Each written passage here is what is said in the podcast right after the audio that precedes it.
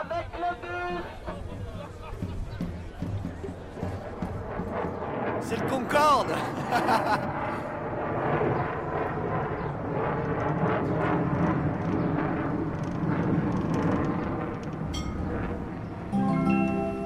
Égalité. Terminus. Jamais.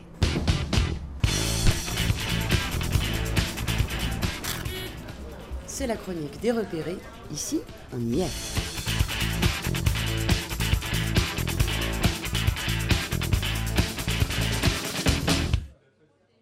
Nantes, une des villes les plus prisées de la province française.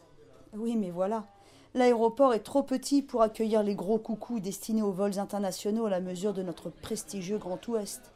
Qu'à cela nos bien-aimés élus de gauche à droite ont décidé d'en construire un autre, un bel et digne édifice qui s'élèvera glorieusement sur les champs disponibles de Notre-Dame-des-Landes, aux portes de la ville. Fin des travaux prévus 2012. Autant dire demain. C'est la liesse sauf que des empêcheurs de tourner en rond réclament depuis le début l'arrêt de ce qu'ils appellent une aberration écologique, économique et logistique. D'un travail de fond avec les grands partis politiques à un militantisme d'action, les luttes se croisent, se rencontrent. Argument. Je vis sous euh, Didier Quérault, élu du Parti des Verts. d'approche des avions euh, sur l'aéroport actuel, donc euh, je subis les nuisances des avions. Et ça ne m'empêche pas pourtant de lutter contre euh, bah, le dossier de l'aéroport.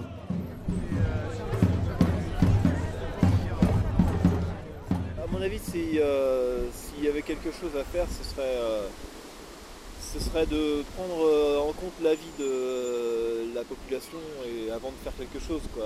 On, pourrait, on pourrait débattre de l'intérêt justement de ce projet euh, et, demander leur avis euh, par euh, pourquoi pas un référendum. ça, a été mais, ça, ça n'a pas, été forcément mis en œuvre. Thierry et Marie-Annick sont militants de la veille citoyenne contre le projet de l'aéroport. Si, les politiques n'avaient pas peur de, du résultat, à mon avis, ils auraient tout intérêt à le faire parce que, parce que voilà, ça, ça crédibiliserait leur, leur, enfin, leur projet. Si, si, ça, si la population vote pour, bon, il n'y a pas grand chose à faire. S'ils votent contre, ben voilà, ils reprennent.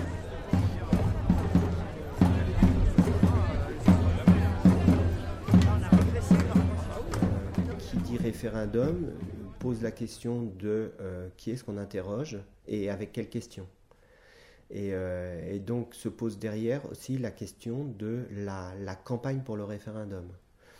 Donc, euh, premier paramètre, c'est qui est-ce qu'on interroge? Si on interroge que les Nantais, ou que les gens de l'agglo de Nantes, ou que les gens de la Loire-Atlantique, ou est-ce qu'on interroge euh, euh, un, territoire encore plus large J'ai envie de dire, euh, de façon un peu provocatrice, pour faire un véritable référendum digne de ce nom sur le projet tel qu'on nous le fait miroiter aujourd'hui.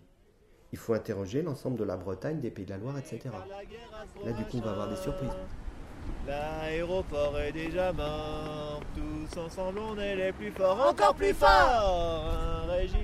C'est que c'est un dossier donc, qui a été poussé par des, euh, par des politiques euh, locaux. Euh, alors là, sur ce dossier-là, c'est la droite et, la gauche traditionnelle sont réunis. Hein, que ce soit le Parti socialiste, le Parti communiste et donc évidemment la droite, ils ont en commun, ces gens-là, d'avoir la, même approche du développement de l'humanité qui se fonde sur la croissance économique, industrielle, etc. C'est-à-dire que, pour faire court, ce sont des productivistes.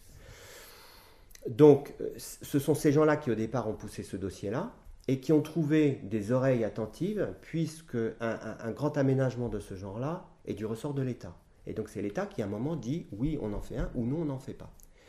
L'État dit oui, on en fera un et ce sera, euh, c'est à inscrire dans notre feuille de route. Mais il a pris cette décision de principe, qui est une décision politique, sans aller jusqu'au bout et, traduire ça en opérationnel. Et donc aujourd'hui, on ne sait toujours pas si l'État va mettre un centime dans l'opération. Donc il a le contrôle politique de la décision, mais en même temps, dans la traduction opérationnelle, pour l'instant, on est sûr de rien. Et alors que c'est lui qui, qui, finalement maintenant est le responsable du maintien de ce projet-là, il ne l'alimente pas en finance, il ne le finance pas. Et donc il y a une grosse incertitude sur le financement. Je, ne connais pas de combat qui soit gagnant s'il n'y a pas des relais politiques. Moi, dans, mon cursus, j'étais un militant euh, associatif comme beaucoup. Mais euh, si on n'a pas, quelle que soit la cause, si on n'a pas un moment, un relais politique qui permet à un moment de bloquer la machine, soit législative, soit en termes d'investissement de, deniers publics, etc., les, combats sont voués à l'échec. Donc, nous, en tant que Verts, c'est notre rôle. C'est-à-dire que dans le, il faut qu'on investisse des lieux où on va pouvoir porter, d'une part, la parole des, opposants, en particulier des opposants du terrain, des agriculteurs, par exemple, à qui on va piquer la terre. Il faut qu'on porte cette parole-là et il faut qu'on puisse aussi rentrer dans, l'appareil politique de façon à pouvoir bloquer la machine là où elle peut être bloquée. Quand je dis ça, c'est quelque chose qui est très difficile à faire, qui est très complexe et qui, euh, justement euh, nous met souvent en, porte, en porte-à-faux avec nos amis euh, militants de terrain, parce que on n'est pas dans des actions du type fusil à un coup.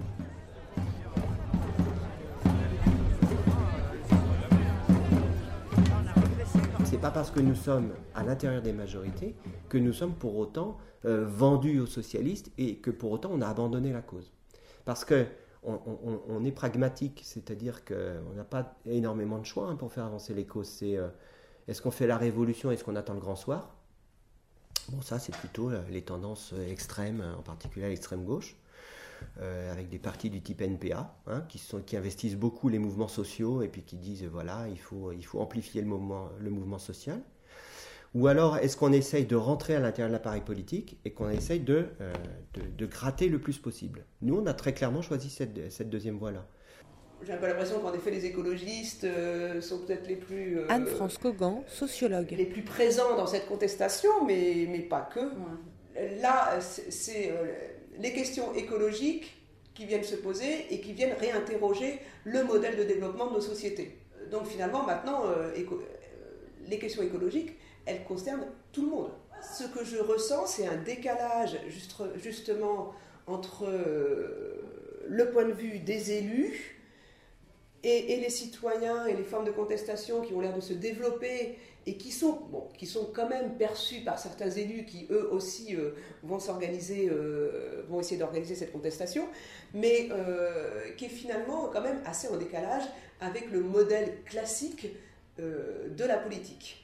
Et euh, c'est également peut-être encore plus difficile pour les élus euh, de prendre conscience qu'on est dans un modèle de développement qui va peut-être falloir euh, freiner, ralentir, réorienter. C'est peut-être encore plus difficile quand on est, je pense, en train de conduire la locomotive et qu'on va dans le mur et qu'il y a toute cette inertie, cette inertie de, de, ce mouvement caractéristique de la modernité, eh ben je sais pas, je, je, sais pas en fait, s'ils sont conscients d'emballement du modèle ou ils sont dans un déni de cet emballement et que c'est plutôt certain, une certaine partie des citoyens qui disent attention, euh, il va pas falloir prendre un virage là et donc ralentir. Non, non, ne prends pas ton avion quand tu pars,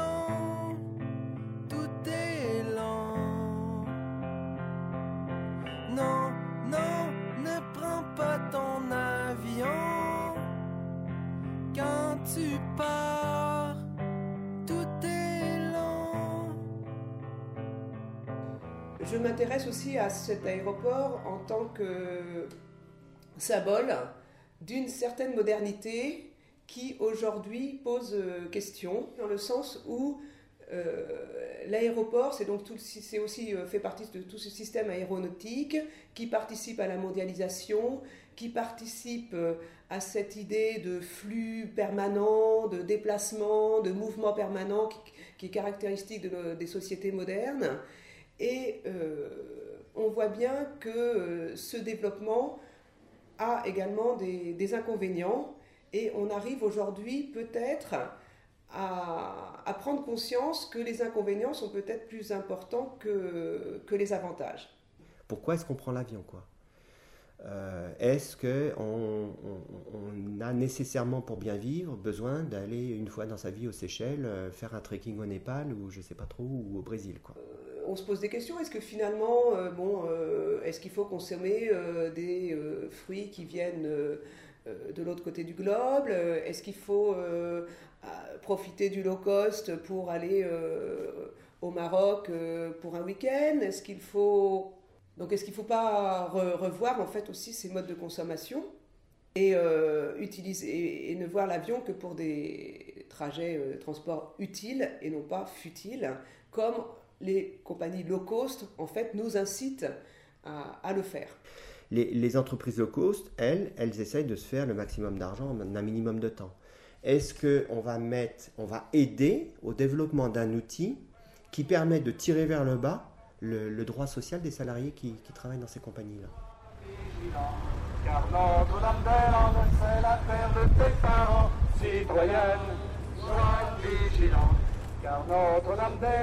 c'est la terre de tes parents, citoyenne, sois vigilant.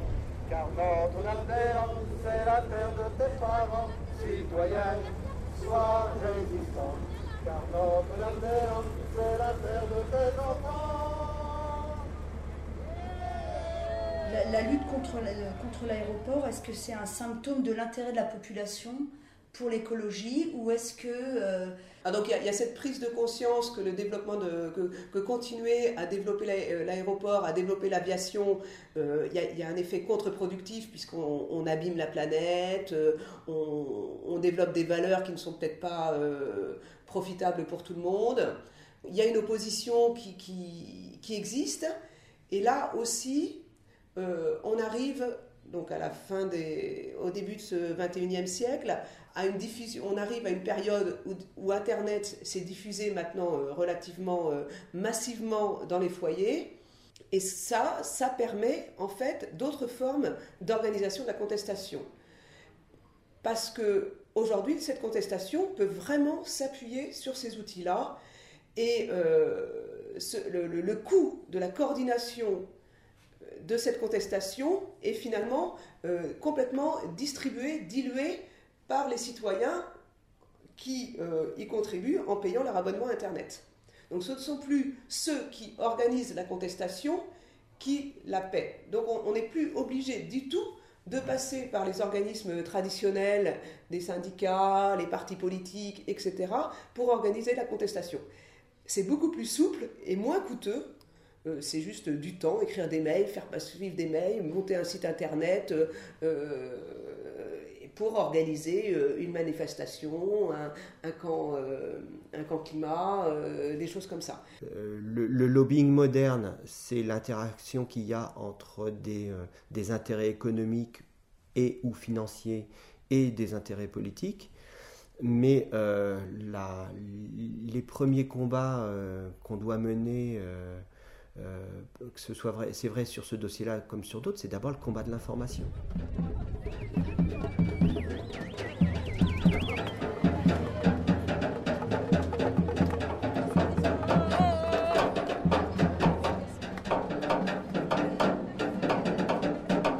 Là, aujourd'hui, le, le fait que l'aéroport soit ici fait qu'il y a des gens qui subissent des nuisances. Et donc, il y a ce qu'on appelle un plan d'exposition au bruit, qui est en fait une définition du territoire euh, dans lequel on estime que les gens subissent des nuisances plus ou moins fortes en fonction du bruit des avions. Une loi interdit d'exposer plus d'habitants qu'aujourd'hui aux nuisances de ces avions.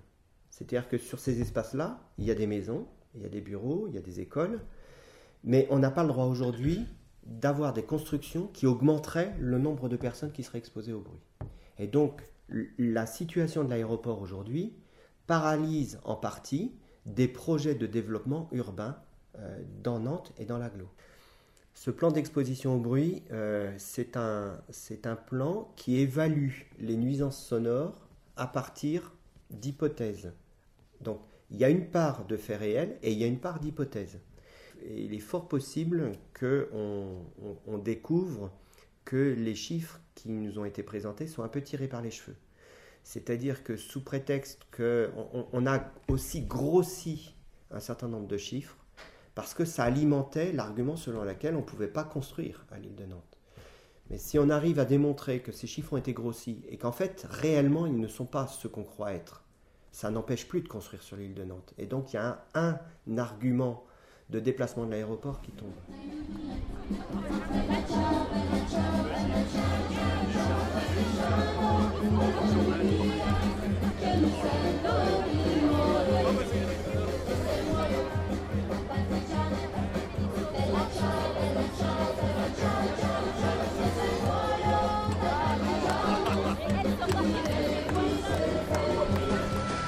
Una mattina mi sto svegliato. Oh bella ciao, bella ciao, bella ciao, ciao, ciao. Una mattina mi sto svegliato e ho trovato l'invaso. Oh partigiano, portami via. Oh bella ciao, bella ciao, bella ciao, ciao, ciao. Partigiano, portami via. Perché mi sento di morire. E se io muoio da partigiano. Oh bella ciao, partigiano. E tu mi devi seppellire. Seppellire lassù in montagna. Oh bella ciao, bella ciao, bella ciao, ciao, ciao. Seppellire lassù in montagna. E sotto l'ombra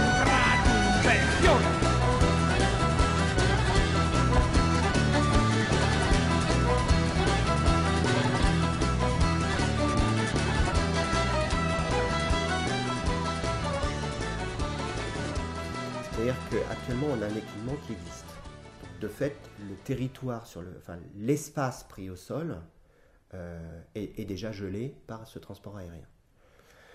On projette de le déplacer au nord de Nantes dans un espace qui est uniquement agricole. C'est-à-dire qu'on ne remplace pas une usine par un aéroport. On bouffe vraiment des hectares et des centaines et des milliers d'hectares de terres agricoles. Or, j'ai dit tout à l'heure que ce qui va coûter de plus en plus cher, c'est de faire venir des produits manufacturés ou même des produits alimentaires de l'autre bout du monde. C'est-à-dire que le pétrole est en train de s'amenuiser, la ressource en pétrole s'amenuise. Là, on a un espace agricole qui nous fournit du, lait, euh, de la viande euh, essentiellement, puisque c'est essentiellement un territoire euh, laitier. Est-ce qu'on on, on- on peut aujourd'hui, de façon responsable, faire l'impasse sur ces milliers d'hectares agricoles, à proximité d'une grande métropole qui en consomme, pour le faire venir de plus loin, alors qu'on l'a à notre porte Donc ça, c'est une question qui se pose de, de façon euh, avec beaucoup d'acuité. Oui, tout à fait. Et euh, donc si je suis là, c'est parce qu'en fait, euh, il y a 2000 hectares, euh, enfin le projet d'a- d'aéroport de Notre-Dame-des-Landes souhaiterait prendre 2000 hectares. Donc nous, au niveau de la Confédération paysanne, évidemment, on n'est pas d'accord parce que c'est des terres essentiellement agricoles. Et la surface agricole, c'est fait pour nourrir les hommes et non pour détruire la planète. Parce que pour nous, en tant que citoyens agriculteurs, on pense qu'un aéroport, c'est bon pour le réchauffement climatique, mais c'est c'est mauvais pour les générations euh, se pose la question de où est-ce qu'on va mettre l'argent demain? C'est-à-dire, est-ce qu'on continue à le mettre dans un outil qui est un outil euh, qui va servir à quelques-uns et pour quels usages? Et puis, est-ce qu'on va accepter de laisser sur le carreau et sur le bord du chemin un certain nombre de, de, nos concitoyens qui sont sur notre territoire et pour lesquels on va plus trouver les ressources suffisantes pour assurer la solidarité parce qu'on aura mis les ressources dans, cet équipement-là. Alors sinon, on, se posait des, questions par rapport à l'arrêt du projet. Admettons que euh, le projet euh, cesse. Euh, qu'est-ce qui se passe? Il va y avoir d'abord des incidences sur sur des relations de type commercial et, et, des entreprises avec des, avec des politiques. C'est-à-dire qu'il y a des gens qui travaillent main dans la main pour que ce projet se réalise, qui ont, mis déjà, qui ont passé énormément d'argent dedans, du temps, de l'énergie, et puis beaucoup de promesses aussi, hein, qui, découlent de, l'avènement de ce projet-là. Donc évidemment, s'il se casse la figure, ou s'il est enterré, ben, du coup, tout ça va... tomber.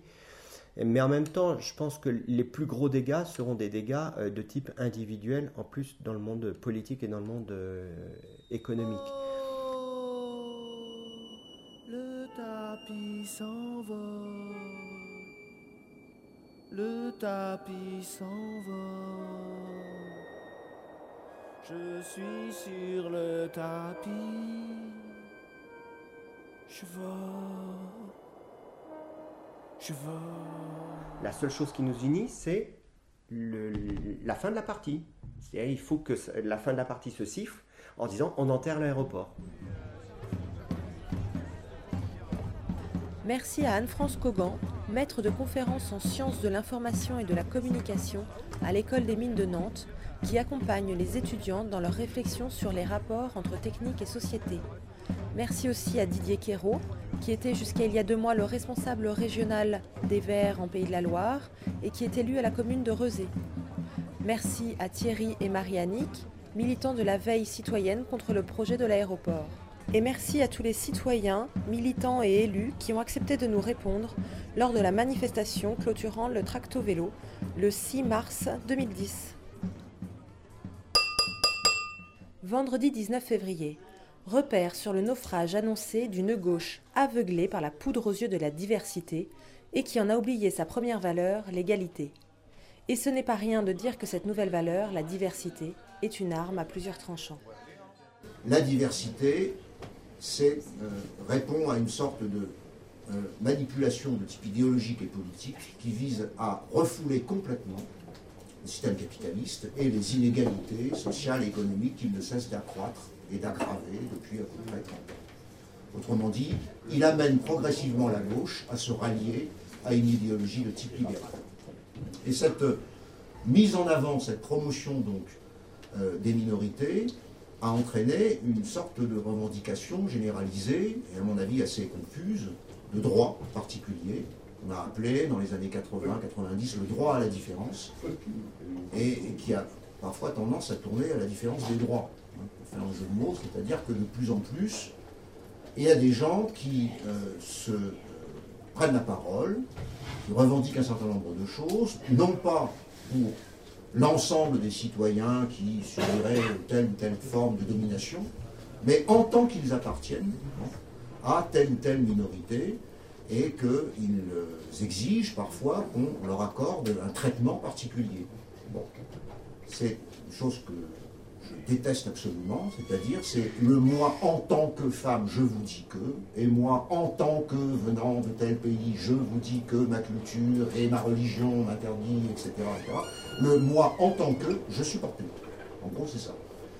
C'est-à-dire que ça euh, entraîne une sorte de, une sorte de guerre finalement des identités.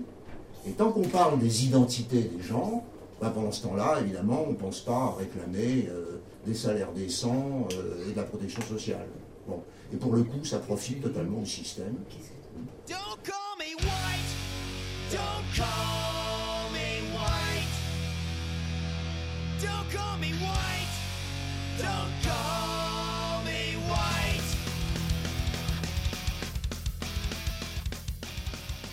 Prenons par exemple les fameuses, ce qu'on appelle les 30 glorieuses, hein, c'est-à-dire les 30 années euh, à partir de 45 jusqu'à 75 en gros. Comme par hasard, dans ces années d'expansion, 5% de croissance par an, etc., enrichissement de la population, grossissement de la classe moyenne en France, qui est l'assiette hein, constitue l'assiette de la population française, bref, une sorte de, mieux-être généralisé, comme par hasard, le racisme tombe, les violences conjugales tombent, le- toutes les pathologies sociales diminuent. Bon. Tu inverses le processus. Crise sociale et économique. Les gens vivent de plus en plus mal. Euh, petit boulot, précarité, etc. Tu vois immédiatement augmenter toutes les courbes du racisme, les violences contre les femmes, euh, les maltraitements d'enfants, euh, les, euh, les incestes, etc. Toutes les pathologies sociales augmentent immédiatement, mais de façon presque mécanique, en même temps que la crise sociale et économique. Alors, c'est quoi le, le truc? Moi, ce que je vois, je ne sais pas si j'arriverai bien à le dire, parce que c'est un, c'est un peu intuitif comme toi, c'est l'idée que les gens ne supportent pas de ne pas avoir d'identité. Et c'est de deux choses l'une. Ou le problème de l'identité au sens culturel, au sens des racines, au sens de, euh, éventuellement du sexe, etc., euh, est totalement subordonné parce qu'il y a possibilité de promotion sociale. On est quelqu'un, on réussit, on, a, on est un rouage dans la société, on a des responsabilités, on peut monter, on peut avoir de la promotion. Et plus il y a une phase ascendante de la, de la, de la, de la possibilité d'une promotion sociale, plus les problèmes identitaires, euh, euh, de minorité, de culture, d'origine, de racisme, etc., euh, deviennent finalement inessentiels. Et puis ça s'inverse complètement en période économique. Lorsque des jeunes de quartier savent que l'avenir est totalement bouché qu'ils auront au mieux, ils déboucheront sur un salariat d'exécution, ou sur des petits boulots, sur de la précarité, c'est-à-dire sur, euh, voilà, travailler chez Carrefour, comme je disais, je crois, dans un mail, à 480 ou 500 euros par mois, euh, à mi-temps, euh, pour manger des kilos de sucre. Quand ils savent que leur avenir, c'est ça, c'est insupportable. C'est-à-dire qu'il n'y a aucun l'avenir social et économique est bouché. Il ne leur reste plus que de brandir l'identité culturelle, éventuellement islamique, etc.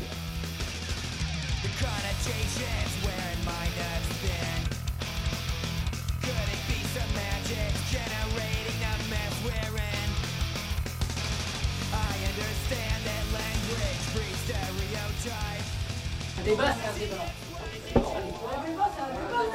Attends,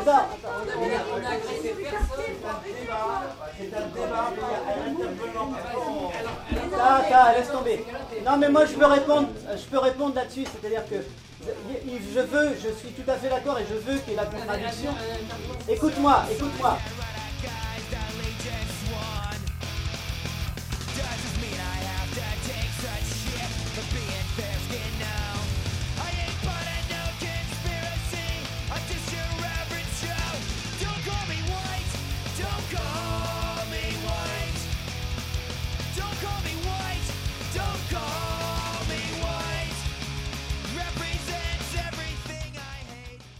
Ah, mais moi je suis comme ça, je suis politiquement d'extrême gauche et pédagogiquement facho.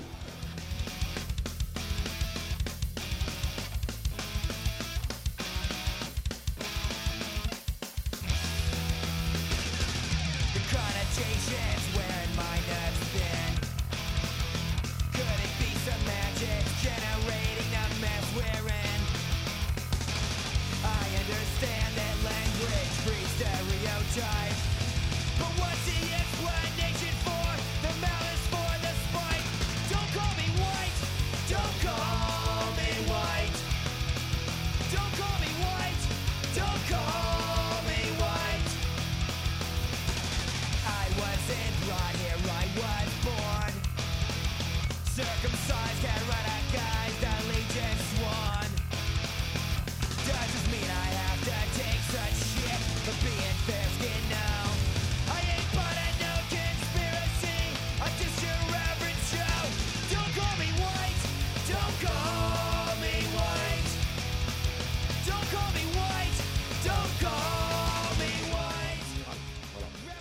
L'égalité, c'est un, c'est le plus beau mot finalement euh, que la République, puisqu'on l'invoque, euh, est inventé. C'est beaucoup plus beau que la liberté, c'est beaucoup plus beau que la fraternité. Enfin, je veux dire, il faut sauver ça. que, des trois- est-ce que- des trois mots, égalité, liberté, égalité, fraternité, l'un peut aller sans l'autre? Est-ce que finalement la fraternité n'est pas au-dessus de l'égalité? Parce que si l'égalité est utopiste, la fraternité, elle, elle est bien réelle. Oui. Et elle est dans les règles, elle est dans les lois. Hmm. La sécurité sociale, la retraite, c'est une forme de fraternité, une forme de fraternité républicaine, nationale, voire universelle, éventuellement, mais n'empêche qu'elle existe. Le système est là, le système est là. La politique ne suit pas, mais le système est là.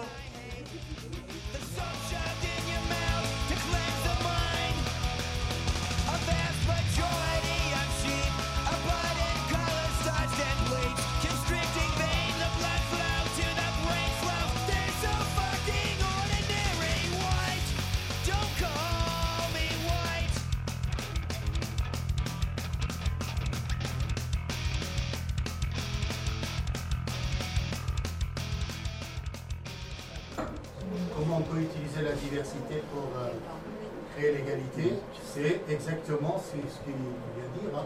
La diversité culturelle, oui, mais la diversité économique, non. Ah, de Moi, j'aimerais dire que il faut arrêter avec ce truc d'identité. Pourquoi? Parce que, enfin, à mon sens, pas seulement, parce que je crois que j'ai dit deux, trois trucs qui allaient dans ce sens-là. L'identité, elle est que particulière à un individu, à une personne, à euh, une entité humaine, une seule. Elle est un croisement de- d'innombrables paramètres, d'histoire, d'opinion, de, choix, de non-choix, de, déterminisme ou pas, ça dépend comment on voit la chose. Ça, c'est une identité, elle est unique. Il y a des appartenances. Si il y a une souffrance par rapport à un système, c'est justement, sans doute, parce qu'on se réfère à ces, à ces appartenances. Et donc qu'on favorise sur tel et tel euh, truc, sur euh, l'éducation, sur euh, l'accès au travail, sur l'accès à la propriété, sur je ne sais quoi, à ces appartenances. Donc si on fait fi de- des appartenances, on arrive à un système égalitaire qui renvoie aux individus, avec leur identité propre à chacun. Et c'est une question qui, à la limite, va donner euh, la littérature, qui va donner un débat métaphysique, mais certainement pas un débat politique. Voilà. Voilà.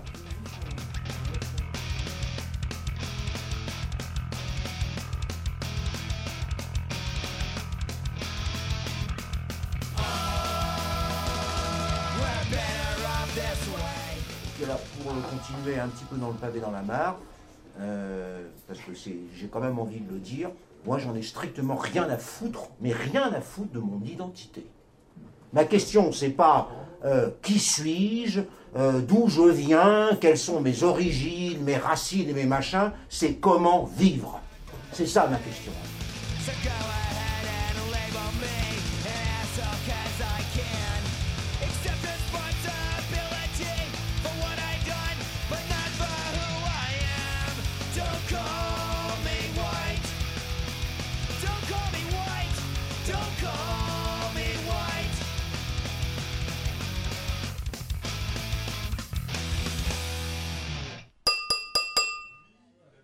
Trop de dépenses inutiles dans les administrations Alors on rationalise les budgets. On contrôle, on classe, on calcule. On comptabilise la pensée en minutes. On traduit l'intelligence en polyvalence. On découpe l'humain en cerveau disponible. On vend l'intuition en bien de consommation. On chasse l'absence, la rêverie, le vide, l'écart, le doute, le temps suspendu pour le remplir du tout rentable, vite, à tout prix, celui de la déshumanisation, de ce qui s'adressait hier à l'humain, la santé, la justice, l'éducation.